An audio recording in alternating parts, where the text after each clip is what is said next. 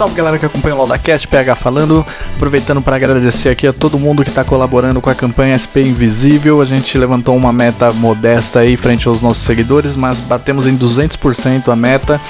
Quem não conhece ainda, procura no Instagram, SP Invisível, arroba dos caras. Estão fazendo um trabalho aí com a população em situação de rua fantástico. É isso aí, fiquem agora com o episódio da semana do LaudaCast. Feel alright. Somebody help me feel alright tonight. Salve galera, começando mais um LaudaCast. Hoje eu vou falar com o José Borbola, ele que atua nas áreas de tecnologia, educação, entretenimento e muito mais. A gente vai bater um papo cabeça hoje, vamos falar de vários assuntos. Vou deixar ele se apresentar porque é bem difícil de apresentar esse cara. Salve Zé! Eu sou o José Borbola, eu sou o Zé e eu, eu acho que o, o que mais me, me, me representa talvez seja a educação, que eu acho que é a coisa que eu mais que eu mais gosto, que, que enfim, que que mais me encanta de alguma maneira assim, ao longo de muito tempo da minha vida. E, e eu trabalho há mais de 10 anos com educação. É, e, e para mim trabalhar com educação é uma coisa muito muito gratificante, uma coisa que é, me motiva, é, enfim, eu acho isso incrível. Para mim é um privilégio enorme ter essa oportunidade de, de, de trabalhar por tanto tempo. É, e eu acho que é isso que, que talvez me, me defina melhor, é, ainda que eu faça diversas outras coisas. É, e, cara, eu tô aqui para ter uma conversa incrível com uma pessoa incrível que eu nunca tive tantas oportunidades de ter conversas incríveis, uh, além daquelas viagens incríveis que a gente tinha nos bares aí. Mas que bom que estamos juntos aqui. Valeu pelo convite. Show de bola.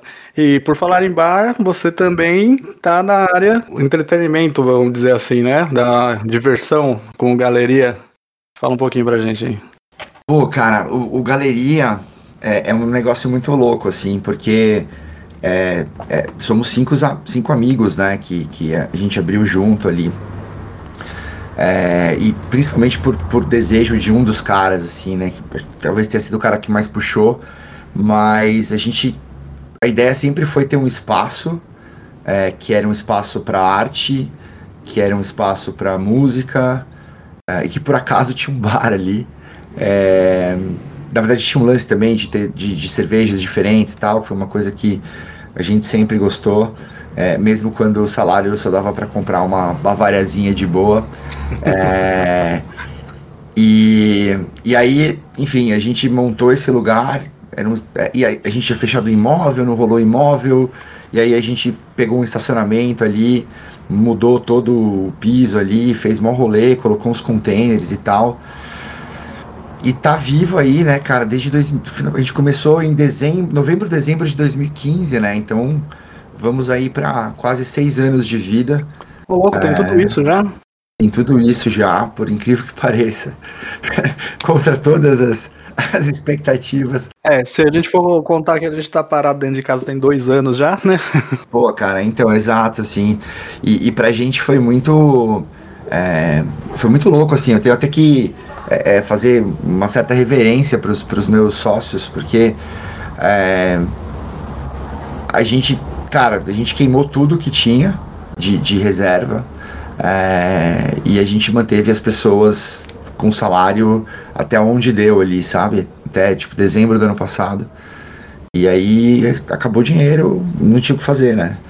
É, mas é muito foda, assim. É, é tem sido uma experiência muito louca é, passar por tudo isso e, e, entender um pouco também, né, do que cinco anos ali de uma, de uma vivência muito intensa, assim, né? De estar lá quase sempre e tal. Se bem que nos dois primeiros anos eu não fui muito, preciso ser sincero. E. E aí, sei lá, e aí agora você tem um afastamento obrigatório, né? Que acho que é uma experiência que todos nós estamos, estamos passando de alguma maneira, né? Com família, com seja lá o que for. E. E, é, e cara, e, e é muito louco porque ali dentro já teve muita coisa, já teve muita exposição, já teve, pô, já teve um monte de tipo de evento diferente. É, muita gente se conheceu, muitas coisas nasceram dessas conexões ali que rolaram. Então acho que nesse sentido, é, é, talvez o nosso principal objetivo lá no começo é, era, sei lá, promover um espaço em que as pessoas pudessem é, é, se conectar, né? E, enfim, ajudar a, a, a rede a, a, seguir reverberando de alguma maneira. Eu colei lá umas três vezes, assim, fora a, primeira vez que eu fui para conhecer e tal. E uma das vezes eu lembro que eu colei com um pessoal que trabalhava comigo, e juntou com outro núcleo da galera e rolou bem esse negócio mesmo que você falou, uma integração assim de pessoas é, de diferentes núcleos e o pessoal curtiu bastante, tinha uma energia bem legal. Tem, né? Um lugar ainda. Vamos torcer aí para que no futuro as coisas voltem a, a Acho que agora eu tô um pouco mais otimista, né? Ah, Também. A, até umas duas semanas eu confesso que eu tava bem, bem pessimista, mas agora me deu uma mudadinha aí. Apesar de não ter muita explicação, pelo cenário que a gente tem, mas é. eu acho que eu dei uma. É, eu, eu imaginava que talvez fosse demorar até o meio do ano que vem, assim. No final do ano passado eu, eu dei uma um, um, choque de realidade, sei lá. Uhum. E, e novembro, dezembro a gente fechou o bar, e foi quando tudo rolou e tal. E um dos sócios era. era é, ele é médico, né? Ele tá vivo. É, que ele não é mais sócio, mas ele é médico, ele tá vivo. E a gente acompanhava muito a evolução das coisas ali com ele, ele sempre trazia informações ali da. direto do front, né? E. E aí foi inevitável, assim, e eu confesso que eu fiquei uh, mais conservador ali no final do ano. Eu achei que fosse demorar um pouco mais. Pelos números de vacinas aí que foram compradas até o final do ano, é plausível que, que a gente tenha tomado vacina. Se não der algum problema, enfim, né? A gente não está no momento, um é. momento estável, né? Mas você não acha que. Acontecer eu, eu tô tendo uma percepção agora, principalmente esse mês, que em São Paulo a coisa tá mais otimista agora, né? Então, não tenho uma certa dificuldade de ter uma visão geral, assim, em Brasil. E tá virando cada vez. Nas, as últimas duas semanas, principalmente, eu acho que tá virando cada vez mais a bolha de São Paulo, sabe? Você tem essa sensação também ou não? Puta, cara, é, essa é uma boa pergunta, assim, porque de um lado eu tenho essa sensação, mas eu acho que eu não tenho. É, é, vou usar um termo aqui emprestado com todo respeito e entre aspas, no melhor dos sentidos, que é lugar de fala, assim, não, é, é não é, essas outras cidades, assim, esses outros lugares, certamente estão tendo as suas próprias dinâmicas também, né? Mas acaba que a gente fica muito uh, nessa bolha local, né? E, e, e é um pouco Paulista é sempre visto meio assim, fora daqui, né? É, meio como só olha para o próprio umbigo e tal. É, é, tem vários momentos da história do Brasil que a gente poderia fazer uma releitura livre aqui é, de como São Paulo é o lugar que, que meio que forma o Brasil, né? De uma certa maneira, assim os bandeirantes, aquela coisa toda. E mesmo antes disso, aqui em São Paulo, daqui de São Paulo saíam algumas trilhas indígenas, assim, que iam para vários lugares, assim. Então, era meio que um centro geográfico já pré-europeus, assim. Então, é muito louco isso e, e como que o, a, o Estado vai se é, é, desenvolvendo, enfim, pro bem e pro mal, né, cara? Porque é, é, a elite cafeeira paulista pegou os militares lá para dar o golpe porque não que ficou puto que aboliu a escravidão, né? Então é, é, tem o lado ruim dessa parte mais conservadora da, da elite e tal, né? E depois traz os, os, os europeus ali no final do 19, começo do 20, para embranquecer a população. Os caras tinham uma teoria que em três gerações, quatro gerações, é, é, esse excesso de pessoas brancas que eles estavam tra trazendo ia deixar a população mais branca, assim. Então tem, tem seu lado bosta. Melhor definição. Então vamos falar agora do seu lado uh, educador. Educação. Você não, é, você não é um educador convencional, né? Não, como a gente vê nos moldes que a, quando alguém fala que trabalha com educação, logo você já pensa, ou o cara dá aula na faculdade, no, ou o cara dá aula para X faixa etária, ou o cara ensina tal coisa. Conta pra gente uh, qual é a sua atuação na educação hoje e como você começou, por favor. Cara, é muito louco, porque uh, tanto minha mãe quanto meu pai são professores, né? É, e ambos exerceram a profissão pela maior parte das suas vidas, assim. se conheceram numa escola estadual, inclusive, onde, onde os dois trabalhavam. É, eu, te, eu confesso que, bom, enfim, minha mãe foi professora de escola estadual por, sei lá, 25 anos. E, e lá no, na, na, década de 80, década de 90, o salário do professor não era nada melhor em relação ao que é hoje, proporcionalmente falando, assim. Então, é, eu, eu, sempre tinha um, um realmente, lá, 39 empregos, era mó zona, assim, a vida. Né? Meus pais são separados desde sempre. E minha mãe fazendo mó corre ali pra, ter, tipo, ter comida em casa e tal. É, e, e, eu, e eu acho que eu, em algum momento ali da minha adolescência, sei lá, é, eu acho que eu tive um, um, uma questão com a educação, assim, porque, é, puta, vi minha mãe fazer das tripas coração a vida toda, assim, e ela nunca conseguiu, tipo, sei lá, ter uma segurança financeira. Era sempre um negócio meio difícil mesmo, assim. E, e aquilo para mim, eu não sei, eu tive uma questão ali naquele momento. É, então, assim, no, não, não que a educação era ruim, mas que eu não seguiria aquilo como profissão para mim. Né? Então é importante deixar isso claro, né? não é que eu odiava a educação, mas eu não via aquilo como uma profissão, né? como algo que eu, que eu queria fazer, sei lá. É... Mas, cara, foi. Eu, eu tive, acho que, algumas experiências. É, é puta, eu, eu, saí do colegial, aí entrei em faculdade, saí da faculdade, entrei em uma outra faculdade. Eu tive, sei lá, um momento ali da minha vida, ali, sei lá, no começo dos anos 2000, que, que foi um caos, assim, cara. Puta, eu fui, eu fui fazer ciência da computação, aí fiz um ano, larguei.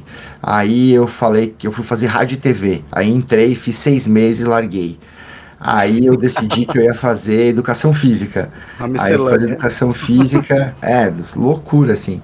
Aí eu tranquei a faculdade, fiquei mal mal, depressão, né, né, né, passei uns dois anos no buraco. E aí depois voltei, voltei para educação física e me formei em educação física.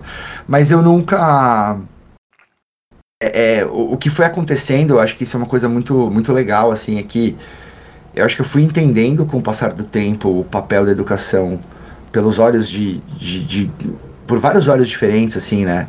Sei lá, Paulo Freire é um exemplo óbvio, ou José Pacheco, que é uma pessoa que eu admiro muito, é, e, enfim, tantas outras fontes.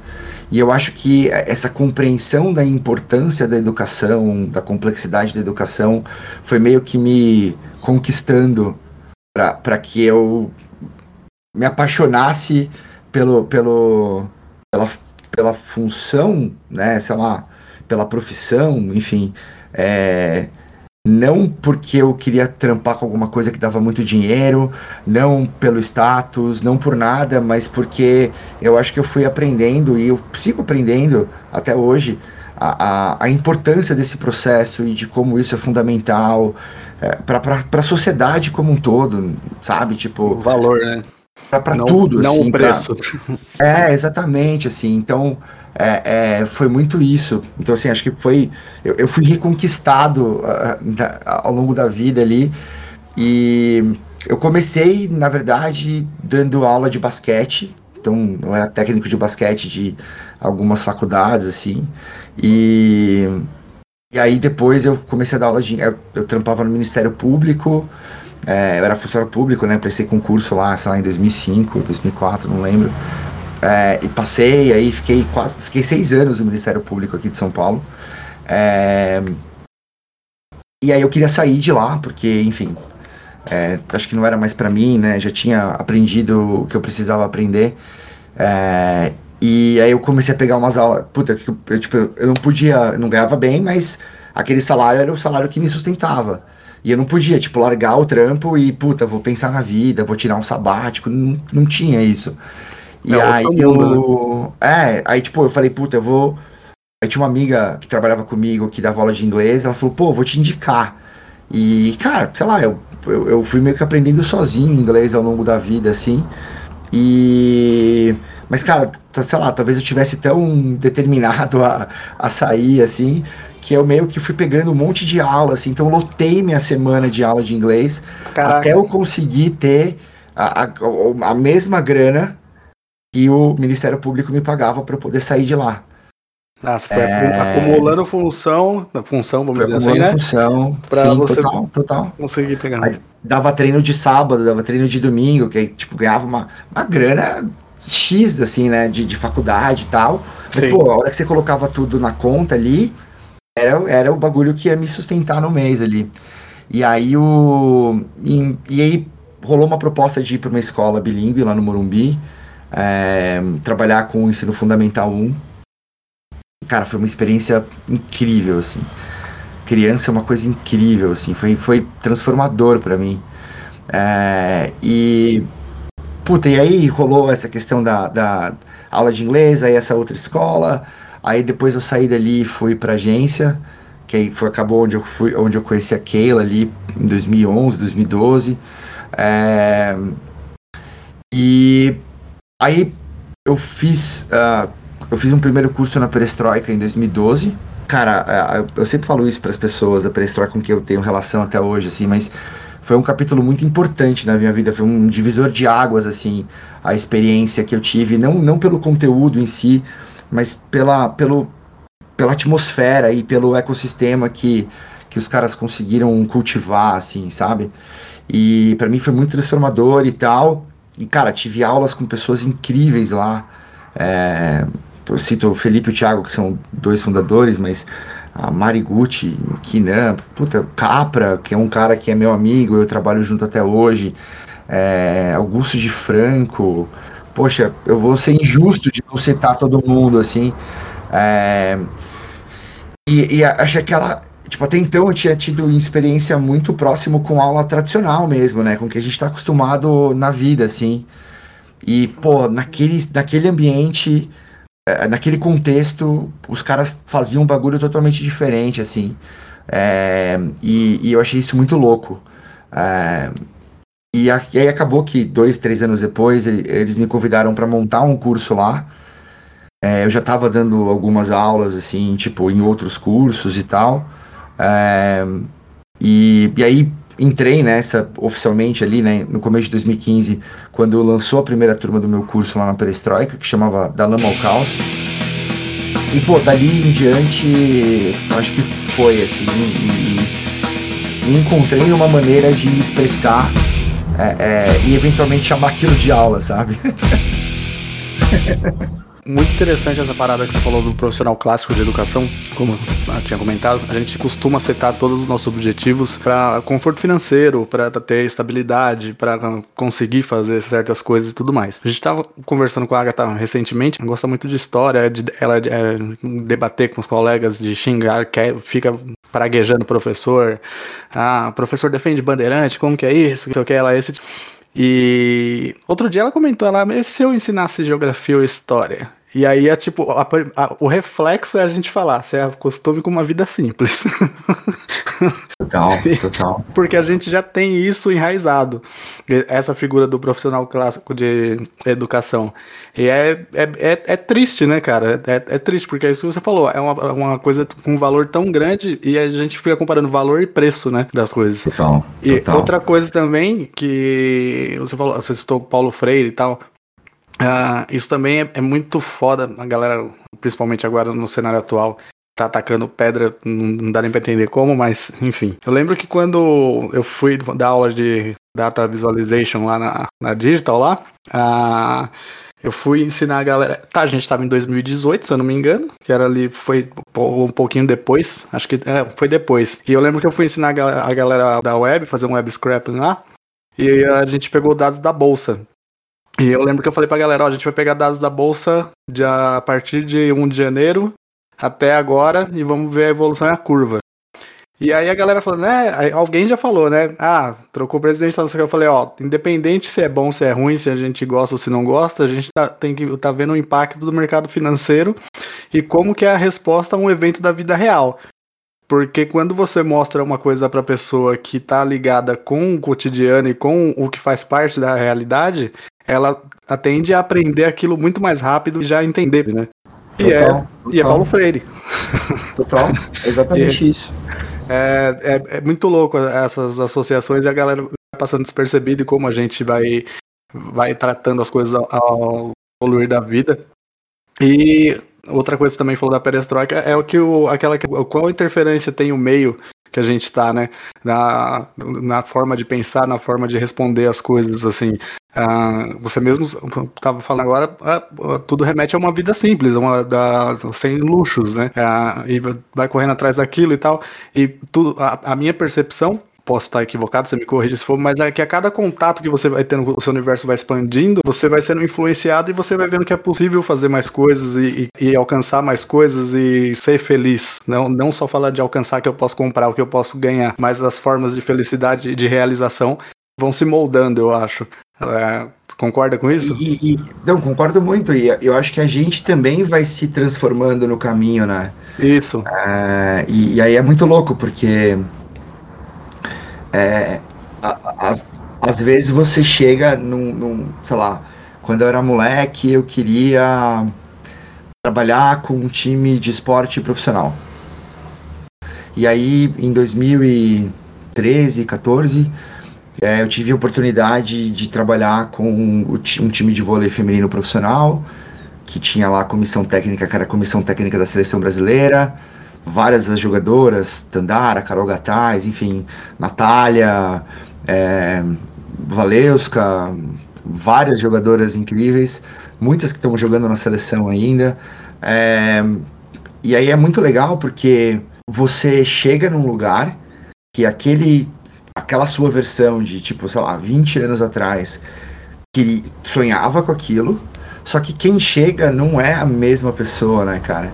Exatamente. Então, isso é um negócio muito louco, assim, porque de um lado, às vezes você chega em alguma coisa que você sempre quis e você dá, puta, não é tão legal quanto eu imaginava. Cara, isso é uma coisa ah, também. Ah, tem até um, um, episódio do podcast que eu conversei com o grande Thiago Rosa, UX designer, né, falando o termo todo em inglês, é, que a gente comenta, a, faz uma referência ao filme do Emicida, do amarelo, é tudo para ontem. A gente brinca muito que hoje, quando eu vou comprar, vai, eu vou comprar um tênis, alguma coisa assim, não, não sou tão consumista nesse, nesse aspecto, mas quando eu vou comprar alguma coisa, eu tendo muito a ficar tipo, ah, mas porra, será que eu preciso desse, de um tênis desse, não sei o que lá? E aí, a, a Keila colocou isso muito na minha cabeça. Ela fala, tipo, mas você tá comprando esse tênis agora? É pro Paulo de 2002 lá, que não conseguia, não podia comprar. Então, eu já sou outra pessoa agora mas é, é, eu sigo presenteando o meu eu que veio na, na linha do tempo, entendeu? Eu acho então, que isso cara. faz muito sentido, que as coisas é, já tudo já aconteceu e vai se repetindo, tá ligado? É, vai, tem, tem, tem os ecos das coisas que aconteceram no passado que continuam reverberando, né? É. É, e aí é um negócio, isso é, é muito boa essa, essa leitura, assim. É, mas o, o, eu ia fazer esse contraponto, né, de que às vezes você chega no, no lugar ali que você sempre quis chegar. E aí você fala, puta, não parece muito legal e tal. Mas é, o, que, o que eu aprendi com essa experiência, eu já tive algumas vezes essa sensação, é, e às vezes eu me pegava pensando, puta, sei lá, que bosta e tal. E aí eu, eu olhava para o meu redor e falava, bicho, eu já, sei lá, eu já tive dificuldade de comprar uma marmita de 5 reais. E aí, cara, tudo de boa, tem comida em casa, tá ligado? Tipo, você tá trabalhando, você tá saudável, tipo, qual que é o problema, sabe? É. é olha para trás, de, tipo, lembra do, das outras coisas que você viveu, e aqui uhum. eu não tô querendo colocar que tive problema, não tive problema. Sim, é, todo sim. mundo tem uma experiência de vida, cada uma tem a sua, tá tudo bem. Só tô me referindo à minha jornada pessoal, assim. É e aí, para mim, foi uma oportunidade de eu, tipo, meio que olhar para trás e trocar ideia com esses caras do passado, sabe? Isso. E, e meio que fazer as pazes ali com uhum. o que eu precisava fazer as pazes, assim, sabe? Cara, é, é, é gratificante, né, cara? É, por mais que a gente vai, como fala, uh, tem aquela decepção de quando você percebe que aquilo nem era tão importante para certas coisas, mas também tem aquela realização que fala, pô, eu queria chegar aqui, eu cheguei aqui, eu queria ver isso como que era, não gostei, mas eu vim então, ver, tá ligado? É isso, que era. É isso, é isso. É e, isso. Isso que é só, foda. Só, só, nos, só nos resta caminhar para algum lugar, né? Enquanto a gente tá aqui pode, a gente tem que fazer, né? Cara, muito foda. E agora, seu momento agora, uh, o que, que você tá fazendo aí? O que, que você tá produzindo hoje? O que, que o Zé tá fazendo? Puta, cara, eu tô. Profissionalmente, eu tô, eu tô liderando uma área de, de dados é, para América Latina na Bayer. É, eu sempre gostei muito de música, mas acho que eu nunca tive muita disciplina de parar e, enfim, aprender um pouco e tal. E to, total responsabilidade minha, né, obviamente. Mas é, foi louco porque esse, esse, esse, um dos meus amigos, ele tem uma banda com vários amigos nossos já há 20 anos. É, e tava lá nos primórdios ali com os caras e eles gravaram um CD. Aí eu, eu, eu, e um dos caras, eu e o baixista, de carro pelos bares, levar CD e pedir para tocar e tal. É, ajudava os caras ali num, de setup de coisas e tal. Eu tinha feito um curso no Senac de, de edição, bababá. sou pirado por isso e eu quero voltar a, a, estudar mais, a aprender mais sobre isso, assim, porque eu gosto bastante. E aí o e aí, enfim, deu toda essa volta, né? Eu sempre gostei muito de música, mas, cara, eu, eu sou um cara do karaokê ali, sabe? é, que aliás é um negócio muito louco para mim. Me ajudou até a dar aula melhor, eu acho, porque é, eu acho que o karaokê é um lugar que você mata o ego, né? Ah. Precisa exterminar o ego no karaokê ali. E, e isso para mim Tem foi muito permitir, libertador. Total, total. o ridículo, né? É, e assim, é, genuinamente você vai lá e se entrega para uma letra que se você tivesse ouvindo no seu trabalho, ah, meio brega, não sei o que lá, enfim. e lá você tá vestido da, da história ali, né, é. cara, interpretando aquelas coisas sim, sim. e tal. E, pô, pra mim foi transformadora essa experiência no karaokê. E de, eu não tô sendo, eu não tô zoando, eu tô falando de verdade, assim. Eu ia na Super Liberdade, bicho, direto, assim, por muito tempo. Era amigo dos caras lá. É, é muito louco. Pô, Zé, André, pô, tinha um monte dos caras que trabalhavam lá, era muito gente boa, assim. E fechou, né, cara, com a pandemia. É. Puta, que eu chorei quando eu passei lá e vi a placa do Aluga, assim. E. Enfim, cara, eu, aí eu comecei a cantar uma música do Maurício Manieri. E, e, inventei, incorporei ali uma versão da música do Maurício Manieri. E aí acabou que os, que os meus amigos aprenderam a tocar a música do Maurício Manieri para eu cantar. E aí virou um negócio, é, virou meio que tipo um folclore no, no grupo, assim. É, e aí nessa brincadeira de tocar a música do Maurício Manieri, começou a pandemia. E aí os caras, não, pô, vamos, sei lá, pega um estúdio e vamos tocar lá e só para se divertir, assim, sabe? E aí acabou que a coisa foi indo, indo, indo, indo. E aí Legal. hoje a gente tem uma, um núcleo ali de, de, de três pessoas, né? É, eu canto, o Ikimori toca guitarra e o Matheus toca bateria. Ah, o Ikimori tá. Salve Ikimori. É, o... É engraçado, assim, comigo ah, acontece muito isso que você comentou na hora que eu fiz a abertura. Você falou que curtiu na hora que entrou o lado radialista e tal. Total. Tipo, incorpora. Ah, comigo rola essa, essa fita, assim, quando eu estou no palco. Eu gosto muito de tocar ao vivo. Não, não, não, a parte de ensaiar é bem maçante e tal, mas.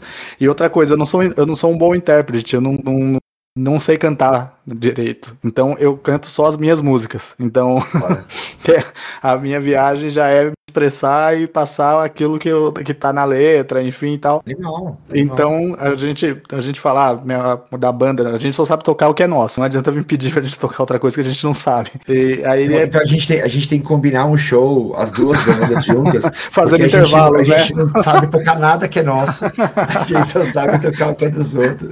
Aí a gente vai fazendo intervalos, toca duas, para, é. toca duas. Total, total. E aí vai prendendo a galera.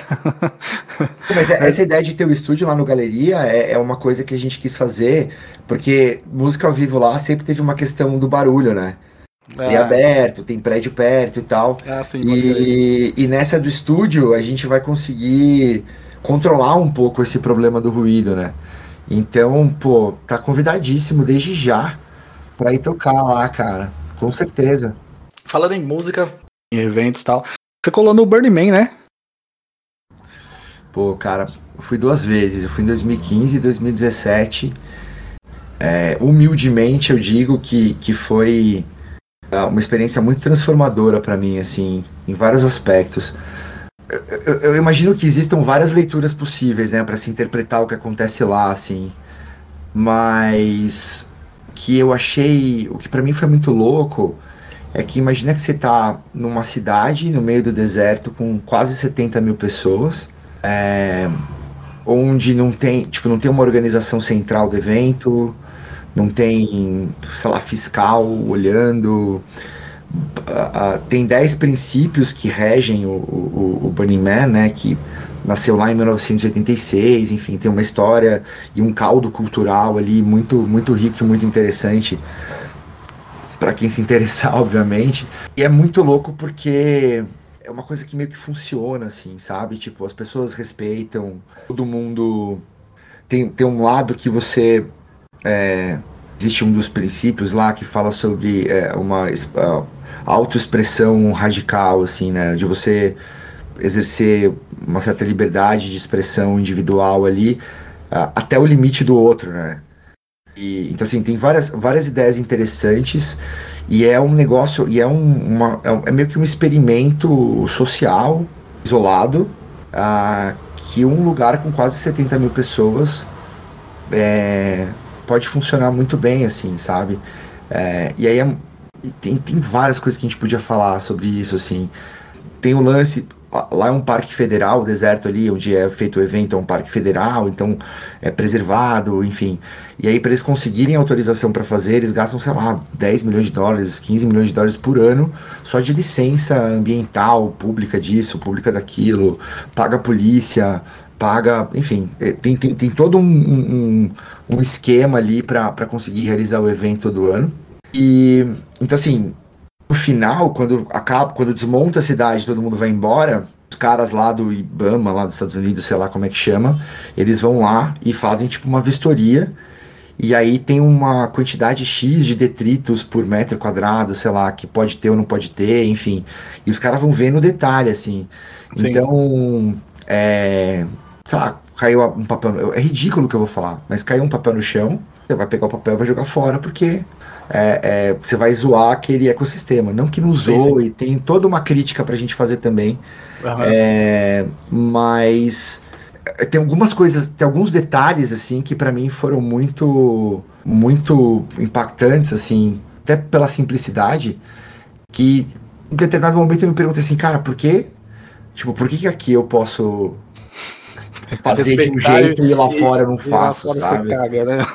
Então, é muito louco. Eu lembro que eu voltei, no dia que eu voltei, tinha uma reunião, uh, trabalhava numa consultoria, né? Tinha uma reunião no Itaú.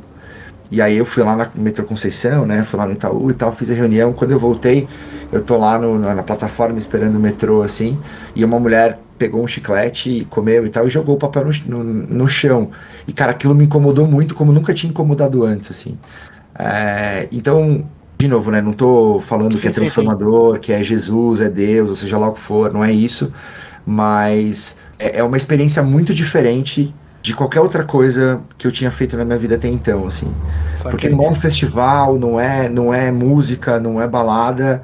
É, cara, é, é, um, é um, sei lá, um sistema meio caótico com 70 mil pessoas que ficam lá por 15 dias, 10 dias, assim. E, e, e, e as dinâmicas que se formam ali no meio é aquilo e acabou, sabe? Cara, eu confesso que eu sou bem cético com, com, essa, com o funcionamento dessa parada. Quando fiquei sabendo que você tinha ido que Mori tinha ido, eu fiquei muito curioso para saber se isso realmente funcionava. Ou se era meio que balela, ou ser atrativo para chamar a galera pra ir e tal. Porque é bem difícil de imaginar uma, a sociedade funcionando para que todo mundo esteja com o bem-estar comum. Isso é uma coisa difícil de se imaginar. E quando você fala num festival, uma coisa você pensa, meu, todo mundo vai com a euforia lá em cima para aproveitar e se satisfazer. E aí é onde você quer um lugar melhor para ter egoísmo do que numa parada assim. Então é, eu Mas é, é, é louco tenho muita dificuldade é, de imaginar. É a outra coisa que emerge, cara. É muito louco isso, porque de um lado você teria em tese, numa leitura, uh, esse estímulo a essa expressão individual. E aí eu acho que poderia desembocar numa atitude egocêntrica, egoísta, não que não hajam pessoas assim lá, né? Tem em qualquer lugar. Ali tem ser humano, como tem em qualquer lugar, então vai ter um pouco de tudo também. Mas no, no, no na imensa maioria dos casos, assim, é, emerge uma, um, um, senso de comunidade muito mais forte, assim. Então isso é um negócio muito louco, porque, tipo, eles falam, no Bunny Man não tem é, espectador. Uhum. É porque tudo que tem no Bunny Man é feito pelas pessoas que vão. É, todo, todo mundo é, é protagonista do, do negócio. É, né? De uma certa forma, sim, assim. Então é um negócio muito louco. Tem um milhão de críticas, quem vai lá, tipo, há, sei lá, 10 anos, é, olha para um cara como eu, que cheguei em 2015, ah, mas você veio pela modinha, não sei o que e tal. Então, assim, é, é, tem um milhão de perspectivas que a gente pode olhar, que a gente vai achar pontos específicos que a gente pode criticar, duvidar, olhar de outro jeito, enfim. Claro. Mas é, é um pouco, do ponto de vista individual da minha experiência, é um pouco do que que eu vivi lá e o que eu fiz com que eu vivi lá, é, que me ajudaram a, a, a, É, o mais legal é o que, que você levou você isso com você, né, né, cara? Total, total. E o Galeria meio que nasce uh, uh, muito uh, conectado um pouco com essa ética de expressão, de por isso que as paredes, você entra no banheiro do Galeria, tem um milhão de recados das pessoas Sim. nas paredes e tal. Então sempre foi um lugar mais, mais aberto nesse sentido porque assim, é, nós, todos os sócios né, iniciais ali, os cinco sócios iniciais, tinham ido pro Burning Man. E, e, nasce tipo meses depois que a gente voltou, né? Ah. Então, então acho que teve, teve uma, uma reverberação importante, ainda. sim, total. Eu senti bastante isso, uh, essa questão de festival, organização, não esse lado tão social, mas em 2019 eu estive no Wacken Open Air na Alemanha. É acho que o maior festival de metal. Então, eu tava lá no festival eu vi uma pessoa, não sei se foi de bebida ou enfim, a pessoa aparentemente tava vomitando e tal. E aí toda a galera, meu, não deu dois minutos, chegou um socorro, né? Uma ambulância chegou e chegando o pessoal para atender, muito rápido. A gente tava caminhando assim na direção de onde o cara tava.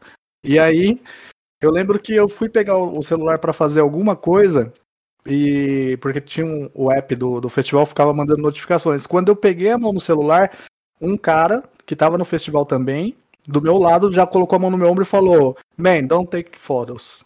Aí eu, tipo, não, não, não é isso, cara. Tipo, e o cara é um cara que tava curtindo um festival, tá ligado? Total, não, total. Não tá com outro cara, ele não tá, não tem nada a ver. Mas rola essa consciência, tipo, mano, zoado, você vai ficar tirando foto do cara que tá passando mal? O cara tá aqui igual a gente para aproveitar, velho. Não, não é esse o espírito da parada. E aí quando a gente chega aqui, tipo, meu, por que eu não posso me comportar igual aqui, tá ligado? Exatamente. Cara, eu, eu dentro dessa minha dimensão, da minha experiência individual, é, não acho que isso seja generalizável nem replicável para outras pessoas. É, mas dentro dessa minha dimensão individual da experiência que eu tive lá, assim, cara, em um dado momento ali eu me senti uma pessoa absolutamente hipócrita, tá ligado? Porque. Essa é a palavra. Tipo, que, que ridículo, que tipo, que bosta é essa de, de, de, de ética que você tem na vida, tá ligado? Que você tá num lugar é, e você se comporta de um jeito, aí você vem num outro lugar e aí agora você quer pagar de corretinho, de respeitador. Tipo, ou, é. você, ou você vai respeitar em todas as circunstâncias, né?